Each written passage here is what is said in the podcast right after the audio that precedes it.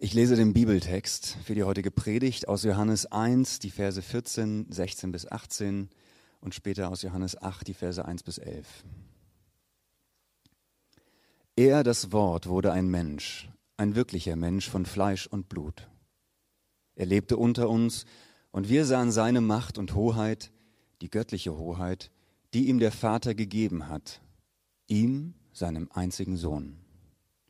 Gottes ganze Güte und Treue ist uns in ihm begegnet.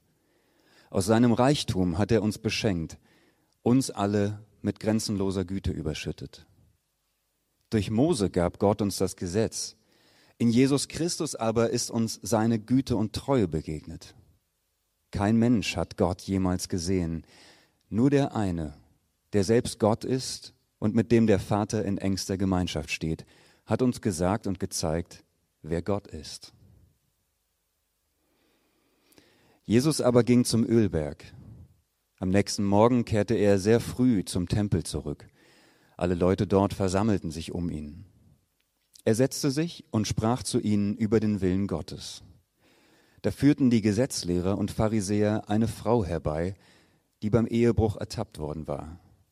Sie stellten sie in die Mitte und sagten zu Jesus, Lehrer, diese Frau wurde ertappt, als sie gerade Ehebruch beging im Gesetz schreibt Mose uns vor, dass eine solche Frau gesteinigt werden muss. Was sagst du dazu? Mit dieser Frage wollten sie ihm eine Falle stellen, um ihn anklagen zu können. Aber Jesus bückte sich nur und schrieb mit dem Finger auf die Erde. Als sie nicht aufhörten zu fragen, richtete er sich auf und sagte zu ihnen, Wer von euch noch nie eine Sünde begangen hat, soll den ersten Stein auf sie werfen. Dann bückte er sich wieder und schrieb auf die Erde. Als sie das hörten, zog sich einer nach dem anderen zurück. Die Älteren gingen zuerst. Zuletzt war Jesus allein mit der Frau, die immer noch dort stand. Er richtete sich wieder auf und fragte sie, Frau, wo sind Sie geblieben? Ist keiner mehr da, um dich zu verurteilen? Keiner, Herr, antwortete sie. Da sagte Jesus, ich verurteile dich auch nicht. Du kannst gehen, aber tu diese Sünde nicht mehr. Guten Morgen, schön wieder hier zu stehen, schön wieder hier Gottesdienst zu feiern, von hier aus zu predigen. Ich spreche am Anfang noch ein Gebet.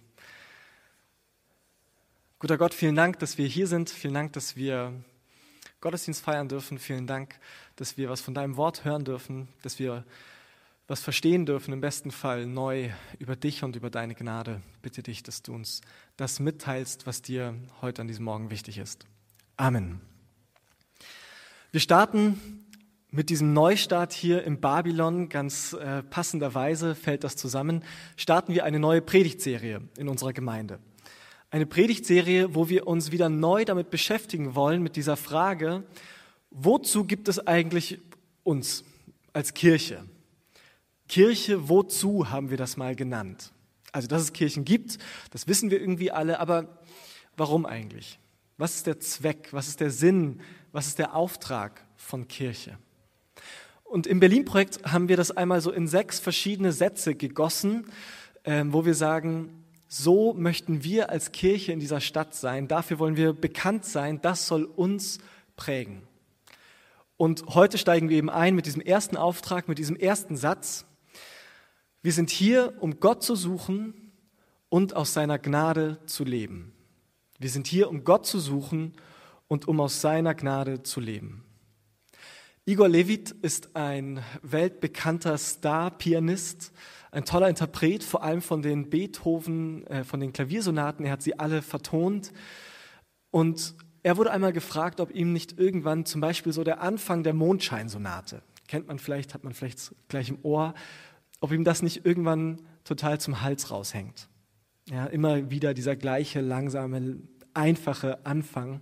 Und er hat geantwortet, er findet das so schön, er findet es so besonders, er hofft, dass er niemals an den Punkt kommt, wo er mit diesem Stück fertig ist.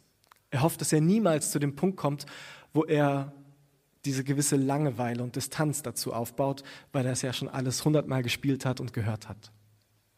Ein bisschen so geht es uns im Berlin-Projekt mit dieser Gnade von Gott. dass wir sagen, wir hoffen, dass wir niemals fertig werden mit Gottes Gnade, dass sie so etwas Schönes und Kostbares ist, dass wir sie immer wieder neu entdecken und neue Facetten davon in unserem Leben entdecken können.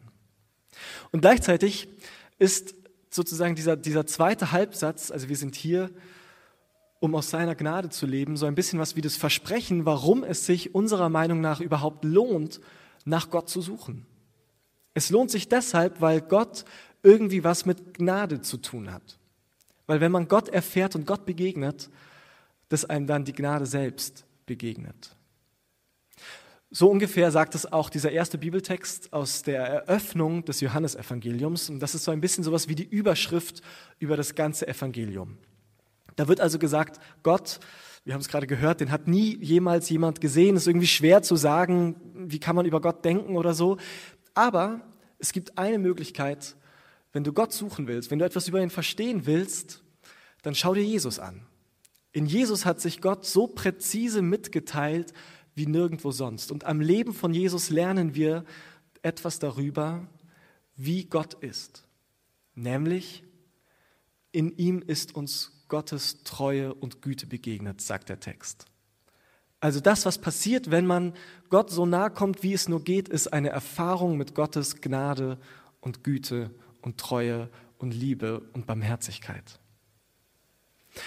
Und das ganze Johannesevangelium fängt dann an, in ganz individuellen, einzelnen kleinen Geschichten genau diesen Claim, genau diese Überschrift durchzubuchstabieren. Es ist ja sonst so ein bisschen so ein philosophisch-theologisch abstrakter Satz. In Jesus ist uns Gottes Gnade begegnet. Na gut, was heißt das? Das Johannesevangelium, wie so lauter Beispielgeschichten, reiht eine Begegnung mit Jesus nach der nächsten aneinander. Und es zeigt ganz viele verschiedene Facetten davon, was passiert, wenn diese Gnade mit der Lebensrealität von Menschen in Kontakt und in Berührung kommt. Und das ist dieser zweite Text. Und über den wollen wir uns jetzt noch mehr Gedanken machen für den Rest der Predigt. Und zwar will ich mir anhand von diesem Text anschauen, warum brauchen wir Gnade und was bewirkt Gottes Gnade. Und wir machen das, indem wir uns diese beiden Hauptfiguren sozusagen, die es in diesem Text, die Jesus begegnen, angucken. Einmal diese Frau, und einmal diese Gruppe von Männern, von Pharisäern, von Gesetzeshütern, könnte man sagen. Und beides, so meine These, sind Rollen und sind Anteile, die wir in uns selber entdecken können. Und für beides sind wir auf Gottes Gnade angewiesen. Fangen wir an mit der Frau. Die Geschichte ist relativ schnell erzählt. Wir wissen gar nicht viel über sie. Wir wissen nur, sie hat einen, einen schweren, einen großen Fehler gemacht. Sie hat ihren Mann betrogen, sie hat mit jemand anderem geschlafen, sie hat die Treue gebrochen, hat ihn hintergangen. Und dafür wird sie von den Männern hier vor Jesus gebracht und in die Mitte gestellt. Und dann steht da diese Frage im Raum. Jesus, was würdest du jetzt mit ihr tun? Was machen wir jetzt mit so einer Schuld, mit so einem Fehler, der offensichtlich passiert ist? Und an der Stelle will ich gleich mal einhaken und uns Gelegenheit geben zu überlegen, wie ist das eigentlich mit diesem Thema, mit Schuld und mit Fehlern in unserem Leben. Geht es jetzt gar nicht um genau so etwas, also um irgendwie sexuell, ethisch, moralische Verfehlungen und Schuld, so darum geht es mir gar nicht, sondern worum es mir geht, ist diese Erfahrung, dass wir einander Dinge antun, die verletzen, dass wir verletzt werden von anderen, das ist eine, die ist uralt. Und dann eben diese Frage, wenn so etwas passiert, wie gehen wir, wie gehen wir damit um? Jesus, wie gehst du damit um? Ist diese Frage von den Männern an ihn. Ehrlich gesagt müssen wir nur auf ein x-beliebiges Nachrichtenportal jeden Tag klicken, um ein frisches Update davon zu bekommen, was Menschen einander antun können. An unglaublichen, an schlimmen, an verletzenden Dingen. Und dann stellt sich die Frage, wie gehen wir damit um? Und eine Option ist, wir sagen, wir relativieren und wir rationalisieren das. Ja, und vielleicht kennst du das. Das klingt dann so, na, es wird schon gute Gründe gegeben haben. Es wird schon gute Gründe gegeben haben, dass sie ihren Mann betrogen hat, zum Beispiel. Dafür muss man doch auch irgendwie Verständnis haben. Es kann aber auch so klingen, ja, es ist schon schlimm, was auf diesen griechischen Inseln da so alles passiert, aber ganz ehrlich, wir können auch nicht alle aufnehmen. Wir können es doch auch nicht machen. Was sollen wir denn damit zu tun haben? Alles Formen, die dieses Relativieren und dieses Rationalisieren von Schuld, ob sie individuell oder kollektiv ist, ausdrücken. Die zweite Option, wie kann man mit Schuld umgehen? Wie kann man damit umgehen, dass offensichtlich verletzende, schlimme Dinge auf der Welt passieren? Das ist etwas, worin Kirche besonders gut ist oft, nämlich zu moralisieren. Also mit dem Finger auf andere zu zeigen und alle Fehler und Mängel detailgetreu aufzulisten, was andere so alles für Macken haben und falsch machen. Sozusagen die Gegenrichtung zur Option 1. Alles noch mehr verschärfen und noch strenger handhaben. Ja, in der Hoffnung, dadurch uns irgendwie so am Riemen reißen zu können und zu erziehen und zu erzwingen, dass wir irgendwie weniger Fehler machen, dass wir weniger verletzend miteinander umgehen. Was uns direkt zu der zweiten Gruppe bringt, zu den anderen Gesprächspartnern von Jesus, diesen Pharisäern und Schriftgelehrten. Die Pharisäer waren so Menschen, die alles im Grunde genommen richtig machen wollten. Es war eine Laienbewegung des Judentums damals, die gesagt haben, es ist so ein Privileg, dass Gott uns seine guten Gebote geschenkt hat. Es sind so gute Orientierungshilfen für das Leben, dass wir besser noch viel mehr Gesetze und Gebote drumherum bauen, um ja nicht mal in die Nähe davon zu kommen, eines von seinen Gesetzen und Geboten zu übertreten. Und das hat irgendwie so eine eigene Dynamik bekommen, dass es irgendwann gekippt ist und umgeschlagen ist in so ein System von Ausgrenzung, von Moralisierung und von Unbarmherzigkeit. Und vielleicht nicht inhaltlich in dieser Form, aber diese Logik dahinter ist eine, die wir, glaube ich, auch gut kennen. Auch in Berlin, auch 2020. Dass ich mich darüber definiere, dass ich es schaffe, mich an bestimmte Normen zu halten, Teil einer bestimmten Gruppe zu sein, die bestimmte Normen erfüllt. Und wir sind auf jeden Fall überlegener als diese anderen, die sich nicht daran halten. Wir sind dadurch im Recht, dass wir uns eben auf diese oder jene Art und Weise verhalten, diese Überzeugungen, diese Werte haben. Und alle, die es nicht schaffen, so zu leben, die sind eben nicht im Recht. Die sind irgendwie falsch. Mit denen stimmt was nicht. Da scheint irgendwas in uns drin zu sein, was diesen Mechanismus so leicht auslösen kann. Dass wir uns dadurch besser fühlen über uns selbst, indem wir ausblenden, was wir vielleicht auch an Fehlern haben und indem wir uns definieren als die Richtigen und die Guten, die moralisch Überlegenen und alle anderen eben nicht. Wenn man das studieren will dieser Tage, wie sich das so anhören kann, dazu muss man gar nicht äh, religiös sein, äh, kann man auf Twitter gehen und einfach mal den Hashtag Liebig34 eingeben. In Berlin wurde in ähm, Friedrichshain vor wenigen Tagen ein von der linken Szene besetztes Haus zwangsgeräumt von der Polizei. Und mir geht es gar nicht darum, da jetzt irgendwas zu bewerten oder sowas, sondern einfach aus einer beobachtenden Perspektive mal wahrzunehmen, was zumindest auf Twitter da für eine Schlammschlacht und für eine moralisierende äh, was da für, für Beleidigungen fliegen und für Abwertungen und für Ausgrenzungen auf allen Seiten und bei allen Beteiligten. Daran kann man das ganz gut lernen. Man kann das Richtige tun wollen und so sehr anfangen, sich darüber zu definieren, dass man alles andere nicht tolerieren und andere ausgrenzen kann. So war das bei den Pharisäern. Wie geht Jesus jetzt damit um, mit diesen beiden Gruppen? Schauen wir zunächst wieder auf die Frau und eben auf diese Frage der Pharisäer. Wie gehen wir um mit dieser Schuld? Was sagst du dazu, Jesus? Und Jesus Antwort an die Frau, Vers 11 ganz am Ende ist, Frau, ich verurteile dich nicht. Ich verurteile dich nicht. Und auf einer ersten, vielleicht sehr naheliegenden Ebene ist genau das auch das, was mit Gnade gemeint ist. Dass Gott sagt, da gibt es echt krasse Fehlleistungen, da gibt es Probleme in deinem Leben, da gibt es Momente, wo du andere verletzt und wo du von anderen verletzt wurdest. Aber da, wo du andere verletzt, wo du Dinge falsch machst, da spreche ich dir zu, ich verurteile dich nicht. Bei mir bist du trotzdem angenommen. Es ist ein bisschen so, als würde Gott sagen, ich weigere mich, dich darauf festzulegen, was du alles falsch tust. Ich weigere mich, dich darauf zu reduzieren, was es an Problemen und Macken und Fehlern in deinem Leben gibt. Gott liebt uns so sehr, dass er sagt, nichts, was wir tun könnten, kann ihn so schocken und überraschen, dass seine Gnade nicht noch größer wäre. Und er sagt, ich verurteile dich nicht. In diese Richtung geht das Zitat, das ihr auch auf Seite 2 im Programmheft findet, von Christina Brudereck. Sie sagt das so, Gnade ist Freispruch, das Recht, nochmal ein anderer Mensch werden zu dürfen. Nicht für immer festgelegt zu werden auf die Vergangenheit, auf das, was ich getan habe und mir antun ließ. Gnade ist Grazie. Sie verleiht dir Anmut, sie macht dich zur Schenkerin, sie macht das Herz weich und weit. Gnade bedeutet, ehe wir schön sind, findet uns jemand schön. Gott findet uns schön. Das ist dieser gnädige Blick, von dem wir sprechen, den Gott auf uns hat. Gott findet uns schön und er liebt uns mit all unseren Macken und Fehlern. Das ist Gnade. Und die Pharisäer? Bei denen scheint Jesus im Grunde genommen so das glatte Gegenteil auf den ersten Blick zu machen, als das, was er der Frau sagt. Ja, der Frau sagt er, ich verurteile dich nicht. Den Pharisäern sagt er, keiner von euch ist fehlerfrei. Er hält ihnen im Grunde genommen den Spiegel vor Augen und zeigt ihnen, dass sie gefangen sind in diesem selbstgebauten System aus Moralisierung und aus Ausgrenzung.